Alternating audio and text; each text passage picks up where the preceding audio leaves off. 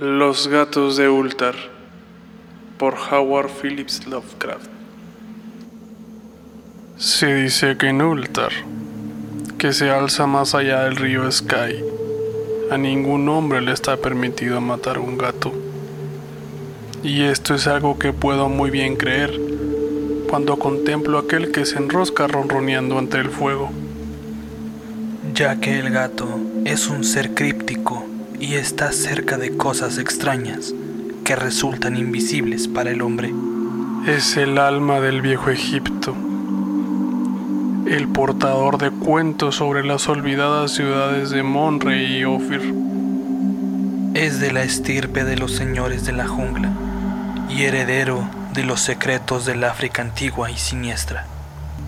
La esfinge es su prima y el gato habla su lenguaje aunque el primero es más viejo que la segunda, y recuerda cuanto ella ha olvidado. En Ultar, antes de que los ciudadanos prohibieran matar gatos, vivían un viejo campesino y su esposa, y disfrutaban tendiendo trampas y dando muerte a los gatos de sus vecinos. ¿Por qué lo hacían? No se sabe, excepto que hay quienes aborrecen los maullidos de los gatos durante la noche y les enferma que merodean por patios y jardines durante el crepúsculo. Pero por lo que fuese, ese anciano y su mujer gozaban atrapando y matando a cualquier gato que se aproximara a su chabola. Y a juzgar por algunos de los sonidos que se oían tras la caída de la noche, algunos ciudadanos suponían que el medio de muerte empleado debía ser sumamente peculiar pero la gente no discutía tales cosas con el viejo y su esposa, tanto por la expresión que se les leía habitualmente en los rostros marchitos, como por el hecho de que su casa fuera tan pequeña y estuviera tan oculta en la oscuridad, bajo los corpulentos robles, al fondo de un patio descuidado. Realmente, por mucho que los propietarios de los gatos odiaran a esa gente extraña, aún los temían más, y en vez de encararlos como asesinos brutales, se limitaban a cuidarse de que sus queridas mascotas o sus cazadores de ratones pudieran extraviarse por la alejada chabola bajo los oscuros árboles. Cuando a causa de algún descuido inevitable se perdía un gato y aquellos sonidos se alzaban en la oscuridad, el damnificado podía lamentarse impotente o consolarse dando gracias a la suerte de que no se tratase de uno de sus hijos, el perdido, ya que la gente de Ultar era sencilla y no conocía el origen de los gatos. Un día, una caravana de extraños vagabundos del sur penetró en las estrechas calles adoquinadas de Ultar. Oscuros viajeros eran distintos a las demás gentes errabundas que pasaban por el pueblo un par de veces al año. La plaza del mercado leían el porvenir a cambio de plata y compraban hermosas baratijas a los comerciantes. Nadie sabría decir cuál era la tierra natal de esos viajeros, pero se les había visto rezar extrañas plegarias y los costados de sus carros decorados con exóticas figuras de un cuerpo humano y cabezas de gato, halcones, carneros y leones.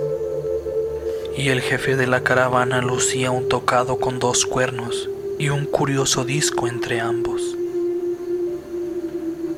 En esa pintoresca caravana figuraba un muchachito sin padre ni madre, con tan solo un diminuto gatito a su cargo. La plaga no había sido benévola con él aun cuando le había dejado esa pequeña cosa peluda para consolarse en su pena, y cuando uno es muy joven puede encontrar gran alivio en las vivaces trastadas de un gatito negro. Así que el niño a quien el pueblo oscuro llamaba Menes sonreía más a menudo de lo que lloraba al sentarse jugando con su gracioso menino en los peldaños de un carro exóticamente decorado. La tercera mañana de estancia de los trotamundos en Ultar, Menes no pudo encontrar a su gato, y mientras sollozaba solas en la plaza del mercado, Algunos lugareños le hablaron del anciano y su esposa, así como de los sonidos que se oían durante la noche. Y cuando escuchó tales cosas, el sollozo dejó paso a la reflexión y finalmente a un ruego. Tendió sus brazos hacia el sol y oró en una lengua que los ciudadanos no podían entender, aunque tampoco se cuidaron demasiado de comprenderla, ya que su atención estaba mayormente vuelta al cielo y a las extrañas formas que iban tomando las nubes. Resultaba muy curioso, porque según el muchachito hubo contemplado su petición, parecieron formarse sobre las cabezas las sombrías, nebulosas formas de seres exóticos, coronadas con discos flanqueados por cuernos. La naturaleza es pletórica en tales ilusiones, listas para impresionar a los imaginativos. Esa noche los vagabundos abandonaron Ultar y nunca volvieron a ser vistos. Y los lugareños se vieron turbados al advertir que en todo el pueblo no podía encontrarse un solo gato. El familiar gato había desaparecido de cada hogar. Gatos grandes y pequeños, negros, grises, listados, amarillos y blancos. El viejo Cranón, el burgomaestre, juraba que el pueblo oscuro se los había llevado en venganza por la muerte del gatito de Menes, y maldijo tanto a la caravana como al mozuelo. Pero Nit, el enjunto notario, aventuró que el viejo campesino y su mujer resultaban más sospechosos, ya que su aberración a los gatos era de sobra conocida y cada vez parecía más audaz.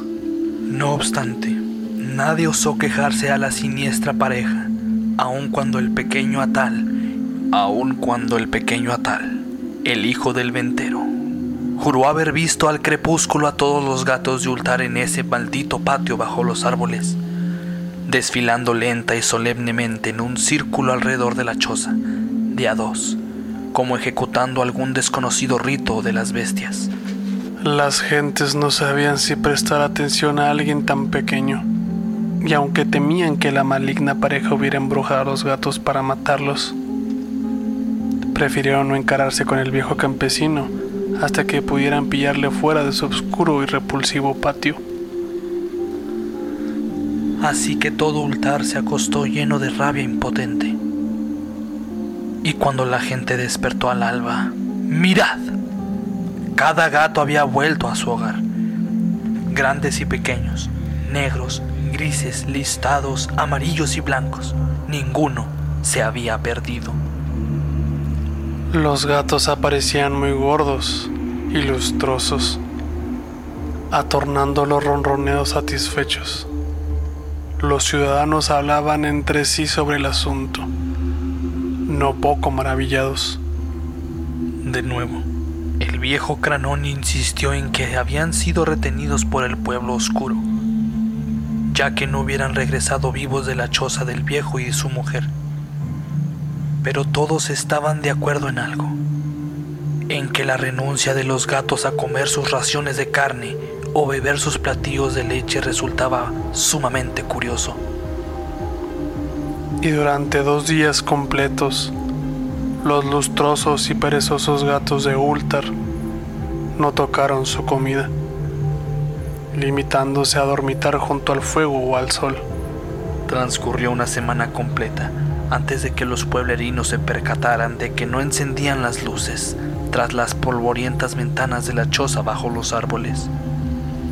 Entonces el enjunto Nid apostilló con que nadie había visto al viejo o a su mujer desde la noche en que desaparecieron los gatos. Una semana más tarde, el burgomaestre decidió sobreponerse a sus miedos y acudir, como a un deber, a la morada extrañamente silenciosa. Aunque tomó la precaución de hacerse acompañar por Shang, el herrero, y Tul, el picapedrero, a modo de testigos. Y cuando hubieron echado abajo la endeble puerta, tan solo hallaron esto. dos esqueletos humanos, mondos y lirondos, sobre el suelo de tierra, así como un gran número de curiosos escarabajos escabulléndose por los rincones en las sombras. Subsecuentemente, hubo muchas discusiones entre los ciudadanos de Ultar. Sad, el alguacil, discutió largo tiempo con Nid, el enjunto notario, y Cranon y Shang y Tul fueron acosados a preguntas, incluso a Tal, el hijo del ventero, fue interrogado a fondo y recibió una golosina a modo de recompensa.